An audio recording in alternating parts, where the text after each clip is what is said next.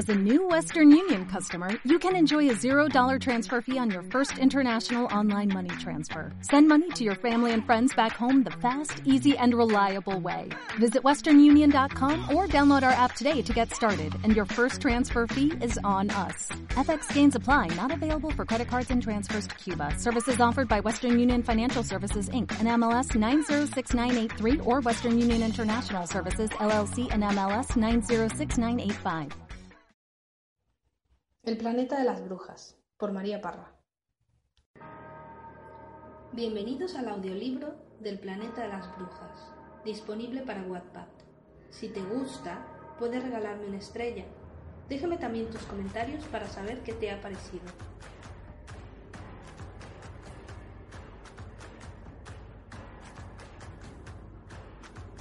Capítulo 3. Aire. Despertó de la manera más extraña. Estaba volando, o más bien cayendo.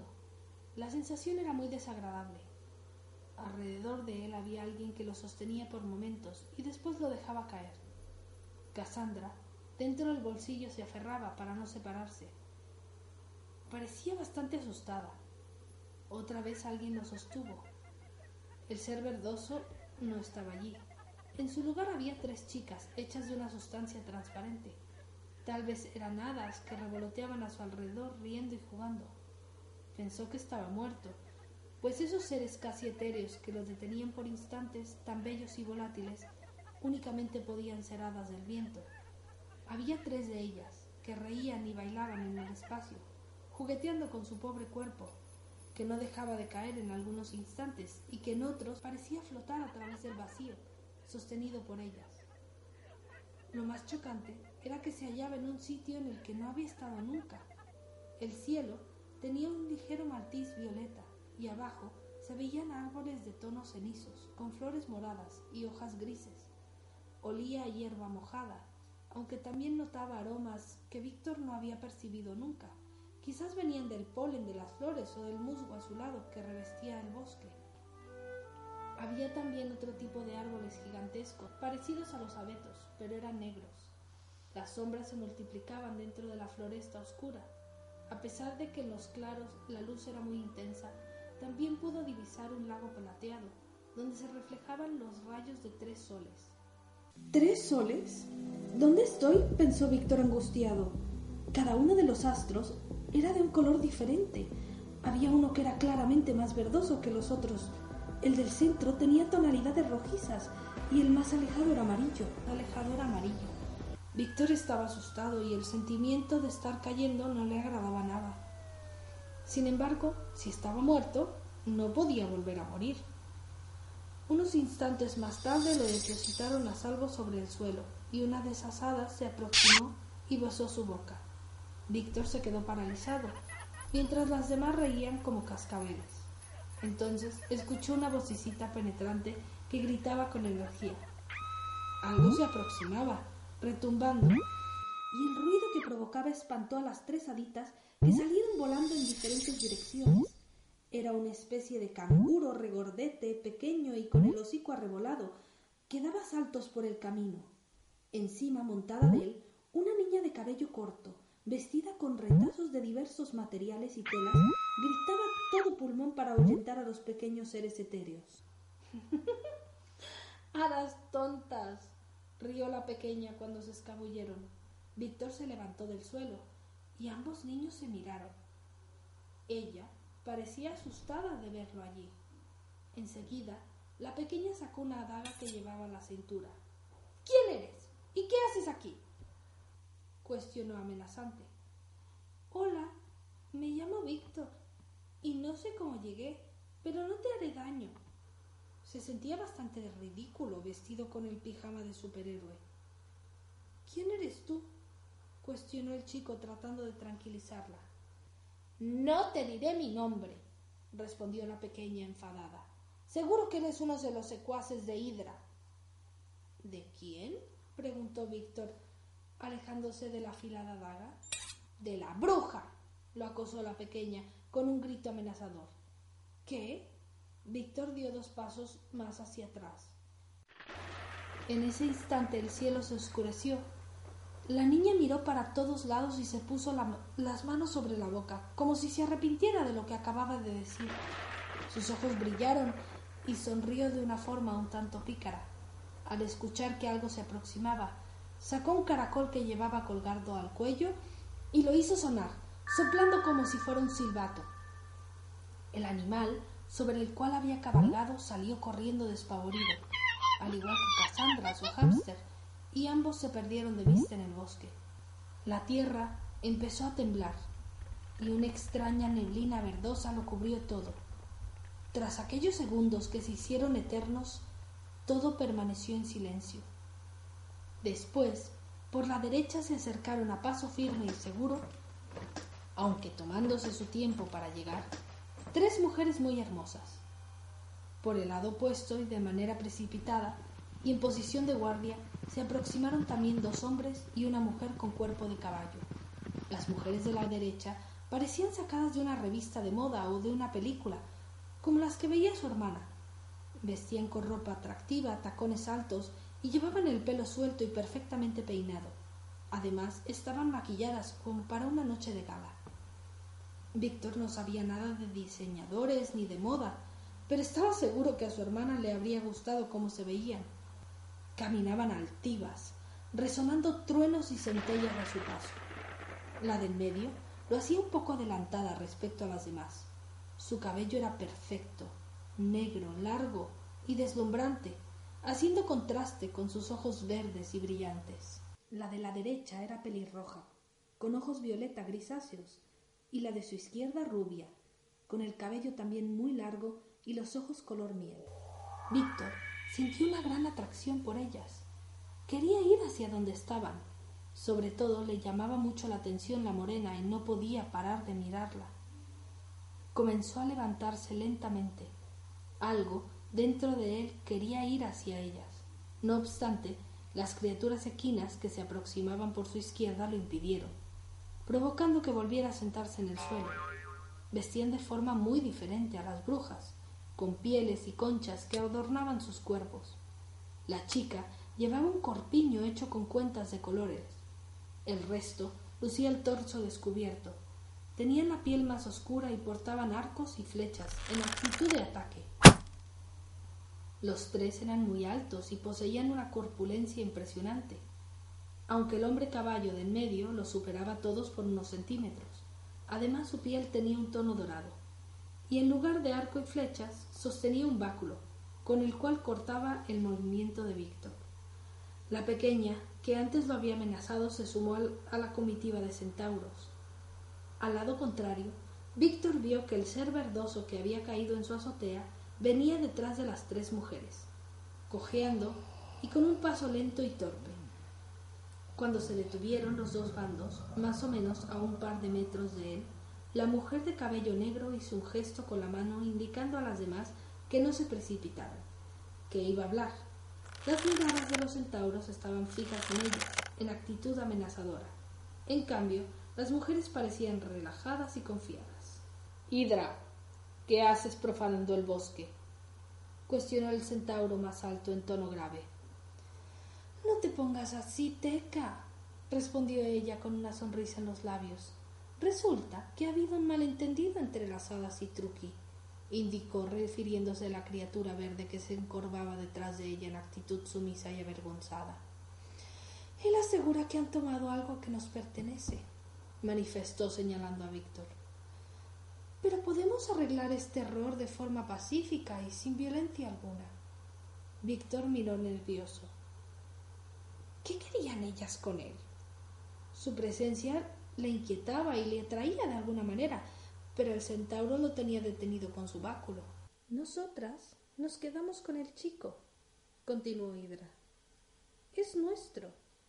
Y esto acaba aquí. Sí, el mocoso es nuestro, repitió la rubia en tono algo infantil. Y si no lo dejáis ir, os atenéis a las consecuencias. Cállate, Berilia, imperó enfadada la morena de ojos verdes. Hidra, no me vengas con historias. El niño se queda, sentenció con determinación el centauro.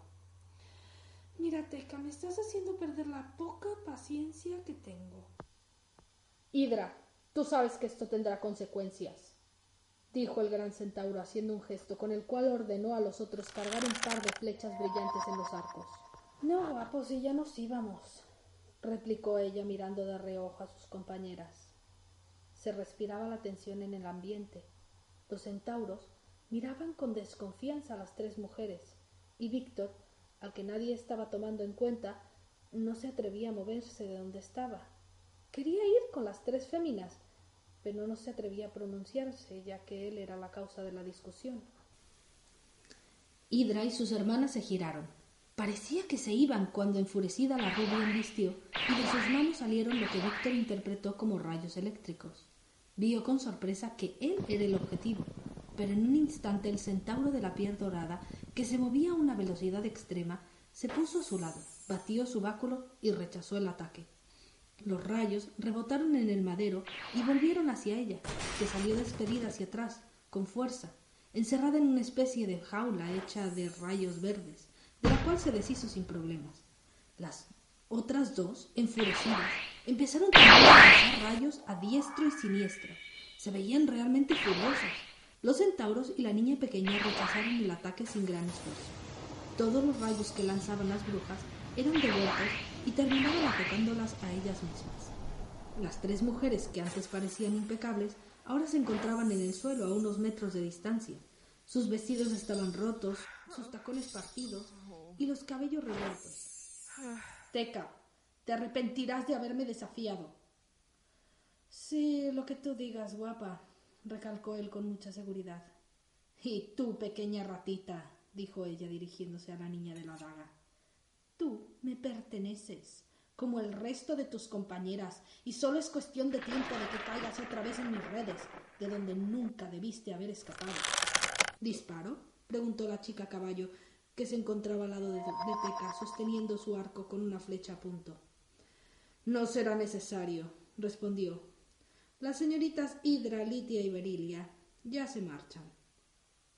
Sí, nos vamos. Pero esto no se acaba aquí. Tenemos una cuenta pendiente, amenazó Hidra, al tiempo que sacaba algo de su bolsito. Los centauros permanecían en actitud alerta, con los arcos tensados, apuntándolas en todo momento. Ella hizo una mueca de enfado. Pateó el suelo y con su mano arrojó hacia la tierra lo que había sacado. Se oyó una explosión seguida de un humo violeta y las tres desaparecieron tras la cortina que se formó.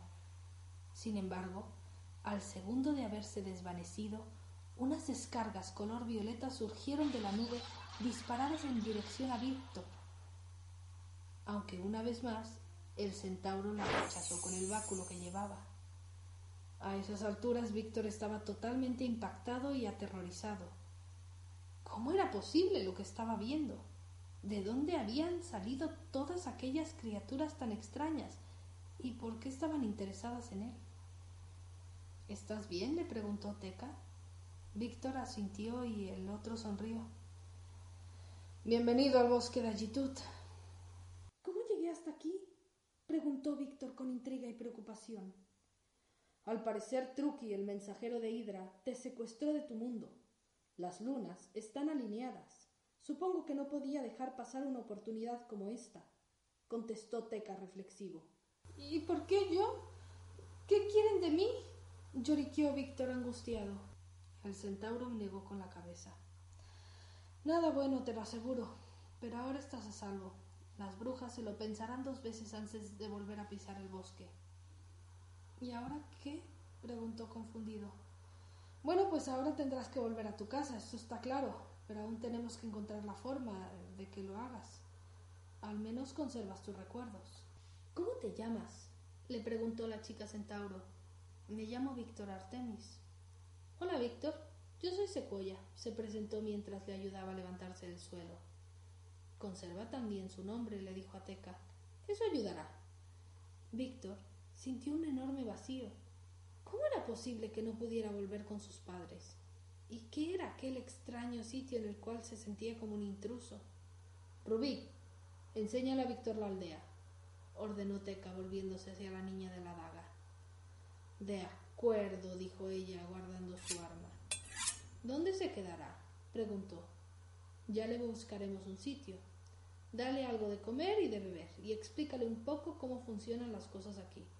Sobre todo que no se acerque a la mansión de Diana, por ningún motivo, ¿de acuerdo? Robía sintió con una mueca de desagrado. Siguieron el curso del río por un camino y llegaron a un paraje hermoso, lleno de luz y color, con árboles gigantes de hojas negras y grises, en los que había una especie de casitas nido, hechas con hojas y flores de diferentes tonalidades, engarzadas. En estas vivían todo tipo de criaturas. Víctor jamás se había imaginado un lugar así. Era como una especie de farolas, fabricadas con papel de seda, o como capullos de mariposa de diferentes colores, hechos en su mayoría con pétalos y hojas. Estaban realizados con tal perfección que parecían parte del árbol. Tenían un pequeño agujero en la parte superior por el cual entraban deslizándose sus habitantes. Los usaban para dormir y su interior estaba cubierto de algodón, haciéndolos muy cómodos. Son nuestras habitaciones, dijo Rubí al verlo boquiabierto mirándolas. La aldea se encontraba al lado de un hermoso lago y debían navegar por él con las canoas de colores que estaban atadas en la orilla. Parecían fabricadas con los mismos pétalos de flores que las habitaciones que le habían señalado la niña. Ahí reinaba la tranquilidad. Únicamente se escuchaba el viento que se colaba entre las hojas de los árboles y de vez en cuando algún animalillo parecido a un pájaro que saltaba de un árbol a otro, emitiendo sonidos. En el centro de la aldea se veían los restos de una fogata apagada. Fin del capítulo. ¿Te preocupas por tu familia? Entonces, ¿por qué darles solo huevos ordinarios cuando pueden disfrutar de lo mejor? Eggland's Best, los únicos huevos con ese delicioso sabor fresco de granja, además de la mejor nutrición, como 6 veces más vitamina D, 10 veces más vitamina E y 25% menos de grasa saturada que los huevos regulares, además de muchos otros nutrientes importantes. Así que, dales los mejores huevos. Eggland's Best, mejor sabor, mejor nutrición, mejores huevos.